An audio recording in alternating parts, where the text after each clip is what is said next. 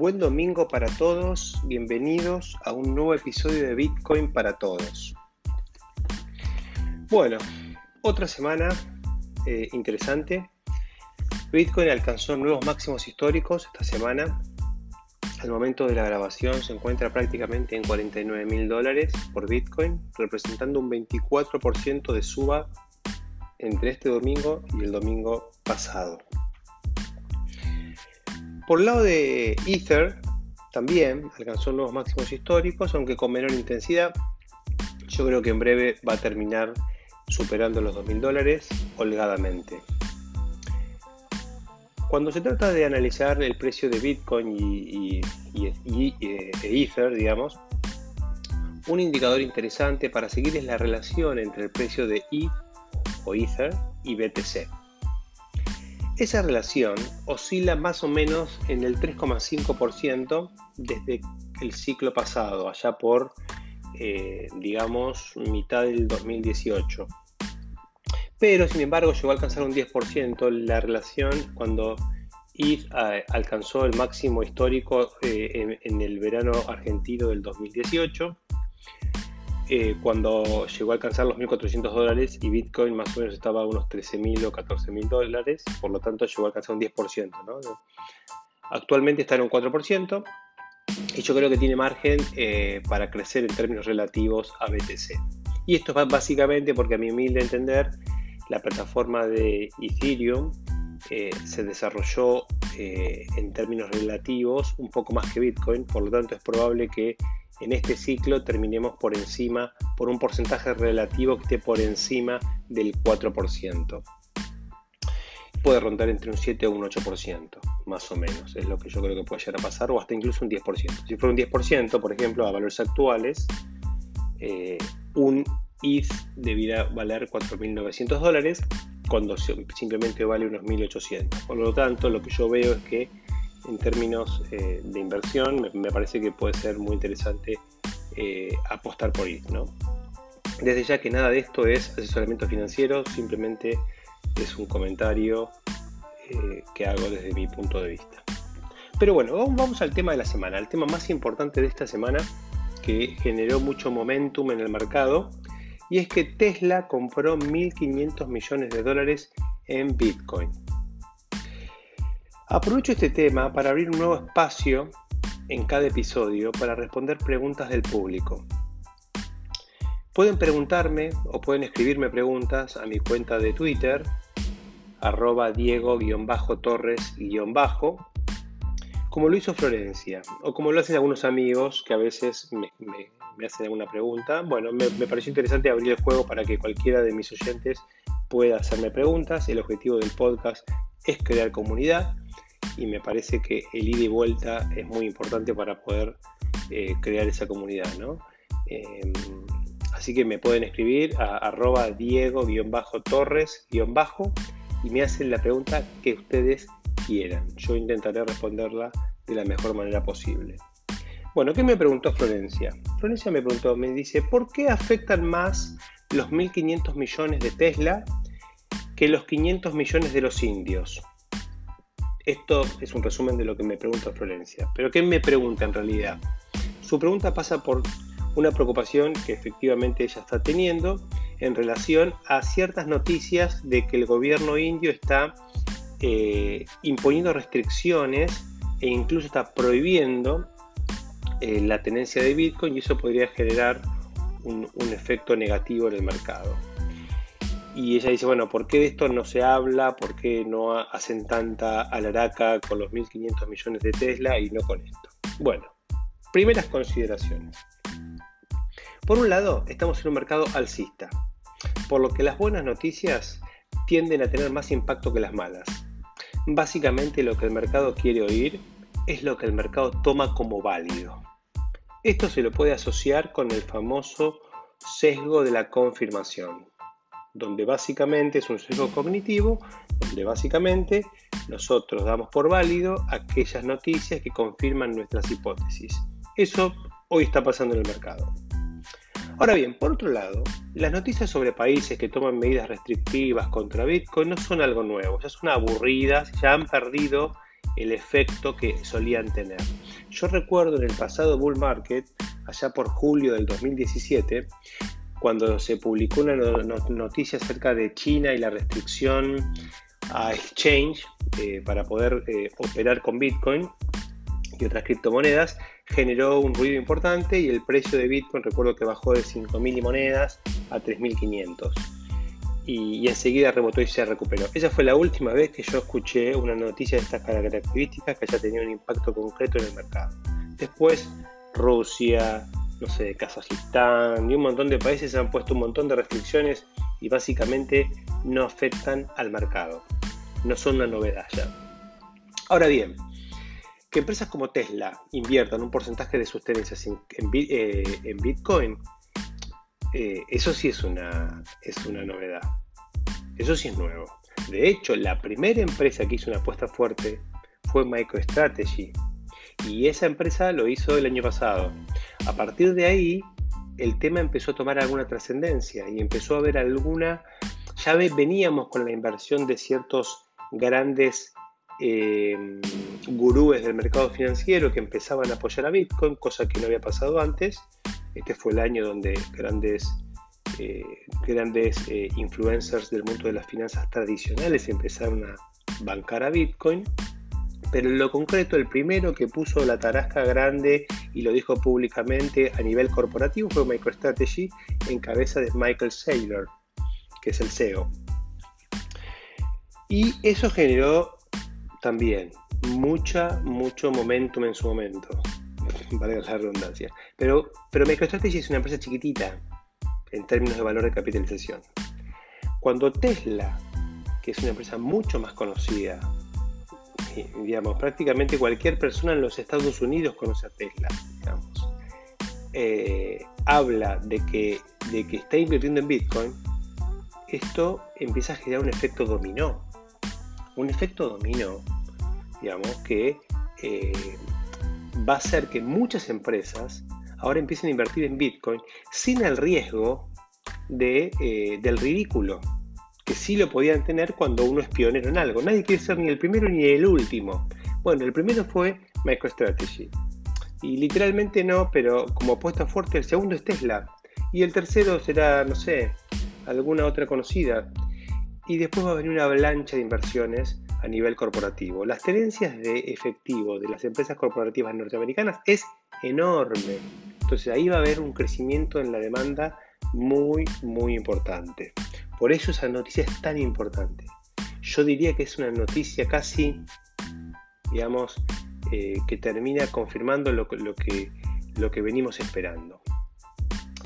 Bueno, por otro lado, yo creo que cuando un país restringe eh, de alguna manera la comercialización, el minado o cualquier otro aspecto de Bitcoin o de cualquier otra criptomoneda, en general lo que logra es quedarse afuera, perder competitividad a, a futuro y en todo caso puede llegar a generar un efecto de empobrecimiento en su propio pueblo. BTC es un activo global bastante inmune, diría casi antifrágil a este tipo de restricciones. Por lo tanto, Florencia, no le des mucha importancia a esto que está pasando en la India. Y algo que es una idea mía, que me viene rondando hace algunos días, es que yo creo que justamente puede pasar todo lo contrario. Bitcoin puede volverse el mejor amigo de los gobiernos. Y creo que eso puede pasar, digamos, por conveniencia, obviamente, ¿no?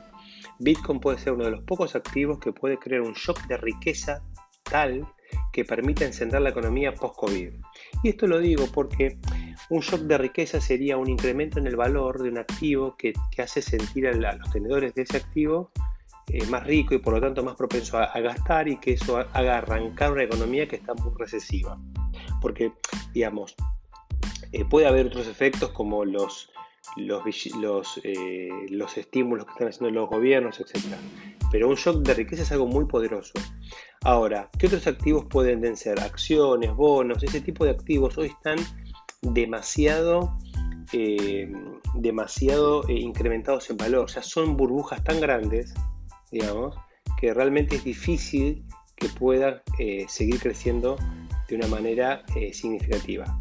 Sin embargo, Bitcoin, en términos relativos, sigue siendo un activo muy chiquito, que no, alcanza el trillón de dólares. No alcanza el trillón de dólares, digamos. Eh, por lo tanto, es casi, te diría, 150 veces más chico que el mercado de los bonos. Ahí hay mucho margen para crecer. Así que yo creo que eso puede llegar a pasar. Es una opinión totalmente personal. Pero bueno, cierro este espacio y lo dejo abierto para que ustedes me pregunten lo que quieran. Yo intentaré responderlo. Recuerden, escriben a mi Twitter, a mi cuenta de, de Twitter, Diego-Torres-Bajo. Ahora sí, vamos al tema del día. Hoy vamos a hablar un poco de la infraestructura de blockchain. Infraestructura necesaria para escalar las plataformas descentralizadas, para dar ancho de banda, velocidad transaccional, pero manteniendo la descentralización y la seguridad, cosas muy importantes, digamos. En el mundo cripto se suele hablar de capas o layers en lo que es infraestructura. Tenemos el layer 1, layer 2, layer 3 en algún caso, y también algunos temas de interoperatividad eh, entre las blockchains. ¿Y esto por qué es así? Primero porque tenemos que tener en cuenta, tenemos que tener claro, digamos, que a diferencia de Internet, que hay una Internet, en el mundo cripto no hay una blockchain. Hay múltiples blockchains. De hecho, hay una fuerte competencia entre estas blockchains para ver si alguna se vuelve única, cosa que dudo que suceda al menos en el corto plazo. Si bien hay argumentos fuertes para que haya una única blockchain que tienen que ver con los efectos, el efecto network, que hace que el ganador se lleve todo, algo que, que, pasa en las plataformas digitales, digamos, en general, sobre cada cuestión hay una plataforma digital, no hay dos Twitter, no hay dos mercados libres, digamos, no hay eh, em, dos Facebook.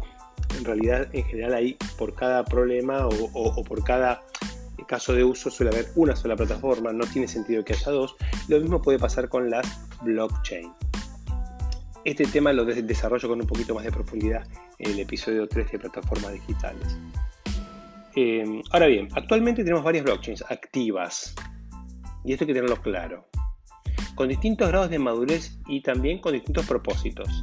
Tenemos Bitcoin, que es la, blockchain de primera generación, la más madura, más robusta, más descentralizada y segura de todas. Después tenemos Ethereum, que es una blockchain de segunda generación, y eso básicamente es así porque admite contratos inteligentes, es más madura, robusta, descentralizada, eh, que todo el resto menos Bitcoin, o sea, es la segunda más madura, la segunda más robusta.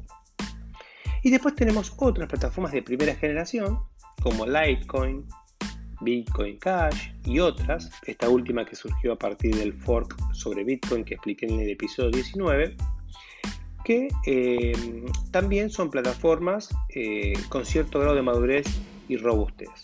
Y después tenemos otras plataformas de tercera generación un poco más avanzadas como Cardano o EOS, pero que aún no están full operativas. Por lo tanto, todavía son proyectos de, blockchain. Ahora, lo que tenemos que entender, primero que nada, es que cada una de estas blockchains es independiente entre sí. No se comunican entre sí, son sistemas cerrados. O sea, no tienen nada que ver una con la otra. A estas blockchains se las denomina Layer 1 o blockchains de primera capa. Luego, sobre estas blockchains de primera capa, se pueden crear funcionalidades de una segunda capa, llamada Layer 2. Y así sucesivamente, podría haber un Layer 3, etc. Pero hoy, actualmente, estamos en el estadio donde algunas Layer 1 están bastante eh, claras, robustas y bien, eh, eh, bien presentes en el mercado y todavía las Layer 2 están empezando a aparecer. ¿Y por qué es importante este tema? Justamente porque yo creo que este año será la, va a ser el año de, de las soluciones o protocolos L2, o sea, Layer 2 o de segunda capa. Hasta el momento no hubo grandes avances en términos de mercado, prácticamente todas las operaciones, todos los movimientos están, se dan eh, y ocurren en los Layer 1, es decir, en la blockchain de Bitcoin y en la de Ethereum. Pero eso está por cambiar. Fundamentalmente porque con el nivel de adopción que se está generando a nivel mundial, no aguantan, no soportan tanta transacción. Y necesitamos escalar estas, eh, la capacidad operativa de las plataformas. Ahora, ¿por qué esto también es un tema de debate? En el mundo de las plataformas descentralizadas hay un dilema de difícil, de difícil solución que se llama el dilema de la escalabilidad. Para que las blockchains sean utilizadas por buena parte de la población necesitamos escalar, pero la mayoría de las soluciones de escalamiento de Layer 1, digamos, eh, afectan seriamente la seguridad y la descentralización. Es decir, no es fácil tener una alta seguridad, alta descentralización y alta velocidad. Algo tenés que ceder. Por ejemplo, Bitcoin cede alta velocidad transaccional pero se queda con una alta seguridad y alta descentralización. De hecho, Bitcoin Cash, que privilegia la alta velocidad, tuvo que ceder en descentralización y en seguridad. Y eso fue lo que produjo el fork en su momento. Básicamente, para mayor velocidad, hoy se requiere mayor centralización. Y eso, para muchas plataformas, es inaceptable. Ahora bien, las segundas capas vienen a dar esa mayor escalabilidad sin comprometer la descentralización y la seguridad de los Layer 1. Entonces, en la medida que la, capa, que la capacidad de transacción del, del nivel 1 se ve saturado, empieza a haber una necesidad real e inmediata de una segunda capa, que hasta ahora no era necesario. El único pico se había dado allá por el año 2017 en el bull market, en el final del bull market, pero fue un pico muy cortito. Entonces todo 2018 y todo 2019 no hubo problemas de eh, escalabilidad, porque no había tanto volumen transaccional. En el 2020 eso cambió y en el 2021 es un, es un, es un problema. Hoy es un problema concreto. Pero bueno, vamos a repasar cuáles son estas capas. En el caso de Bitcoin, la, capa em, eh, que, está, digamos, o, la gran apuesta de escalabilidad eh, como segunda capa se da por ahora en lo que se conoce como la Lightning Network. Lightning Network, que es, eh, en traducción sería la red relámpago. Si bien la, la, Lightning Network existe desde hace varios años, aún no ha logrado posicionarse como la capa número 2. Todavía está recién iniciando. La idea básica de esta red es armar canales de comunicación entre pares de nodos que permiten ejecutar micropagos de forma rápida, barata y descentralizada. Esto significa sin terceros de confianza. Estos canales de pago se interconectan entre sí generando una red de pagos global. Por ejemplo, yo puedo armar un canal con Starbucks, digamos, y por ejemplo, no sé, un amigo mío puede armar un canal con Starbucks también. Y al estar los dos conectados los Starbucks, yo podría pagarle a mi amigo a partir del, nodo Starbucks. Entonces, yo armando un solo canal, puedo conectarme con todos los canales que estén conectados con mi canal. Y de esa manera se va armando una red, ¿no? Una red de contactos, básicamente. Para conectarse a esa red, lo, lo único que es necesario es crear un canal, digamos. Y luego puedo usar los canales creados por otros participantes. Ahora, para crear un canal necesito depositar BTC en el canal creado. Y esto sí lo hago en el Layer 1.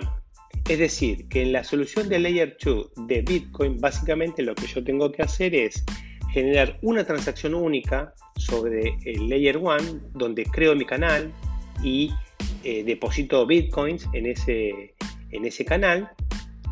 Después opero en el canal, off-chain, digamos, es decir, fuera de la blockchain de Bitcoin, opero en Lightning, y en algún momento puedo cerrar ese canal, y cuando cierro el canal, esa, esa operación de cierre se hace también en la, se hace on-chain, se hace sobre la eh, sobre el layer 1 de, Bitcoin. De esa manera yo uso dos transacciones solamente y en el medio puedo realizar infinitas, no infinitas no, pero múltiples operaciones, básicamente sin costo o con un costo muy marginal. Digamos. Eh, en lo que es BTC, a la Lightning Network se agregan otras, hay otras opciones, ¿no?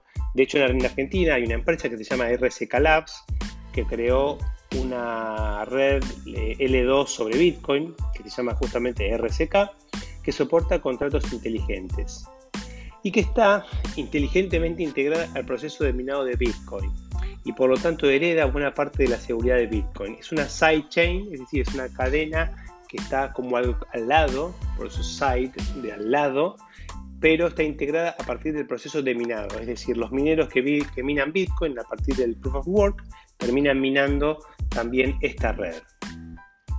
Y sobre esa red, L2, están creando eh, una capa adicional llamada RIF, RIF, que tiene como objetivo construir una Internet totalmente descentralizada y facilitar economías colaborativas descentralizadas con el fin de potenciar y proteger el valor de las personas a través de identidad, pagos, almacenamiento de datos, comunicaciones, etc. Digamos, básicamente un montón de funcionalidades, pero están en un layer 3. Digamos. Todo esto lo, están haciendo los chicos de RSK Labs, que realmente son unos capos. Yo conozco a Diego Saldívar, que es el, CEO, y conozco a algunos de los chicos eh, que, trabajan en el, equipo de la empresa. Bueno, en el caso de Ethereum, el tema es un poquito más complejo que en Bitcoin. Por un lado, a diferencia de Bitcoin, la plataforma de Ethereum sí soporta contratos inteligentes, lo que implica transacciones más complejas y un mayor número de casos de uso, lo que hace que la escalabilidad sea un problema aún mayor que en Bitcoin. De hecho, las comisiones que se pagan por las transacciones actualmente en Ethereum reflejan el grado de congestión que hay en la misma. Han subido astronómicamente. Para que tengan una idea de, la importancia actual de, las comisiones en Ethereum, hoy la plataforma de Ethereum genera cuatro veces más eh, eh, comisiones que la plataforma de Bitcoin, digamos, por día, ¿no? Cuatro veces más. Y eso que Bitcoin es una, es una, red eh, más antigua, más robusta, es la principal red de todas, sin embargo, genera muchas menos comisiones que Ethereum, porque básicamente la que hoy está congestionada es Ethereum, no tanto Bitcoin. Em, el costo promedio de, transacción de Ethereum eh, se fue a las nubes. El año pasado el costo promedio era de más o menos entre 1 o 2 dólares y este año eh, ronda los 20 dólares costo promedio de hacer una transacción en Ethereum. Es una locura. Claramente la plataforma está totalmente saturada. Eh, y si bien en el caso de Ethereum se aspira a lograr una mejora eh, mayor en la capa primaria, implementando un protocolo de consenso más escalable que la prueba de trabajo, llamado prueba de participación o proof of stake, y una solución llamada Sharding que permite paralelizar la confirmación de transacciones. Eh, todo este megaproyecto que es conocido como Ethereum 2.0 eh, no, no, digamos, no se cree que vaya a resolver el, problema, porque el incremento de, una vez que se implementen todas estas soluciones que dan más escalabilidad al Layer 1 de Ethereum, igual va a seguir habiendo una saturación, porque eso eventualmente se va a saturar. Eso por un lado. Y por otro, por otro lado, eh, ese proyecto que se llama Ethereum 2.0, que va a cambiar el protocolo de, consenso y agregar el sharding como funcionalidad, va a tardar un año y medio en implementarse. Y yo necesito, yo digo, el mercado necesita hoy una solución a la escalabilidad. Por eso va a ser el año de las eh, Layer 2 fundamentalmente en Ethereum.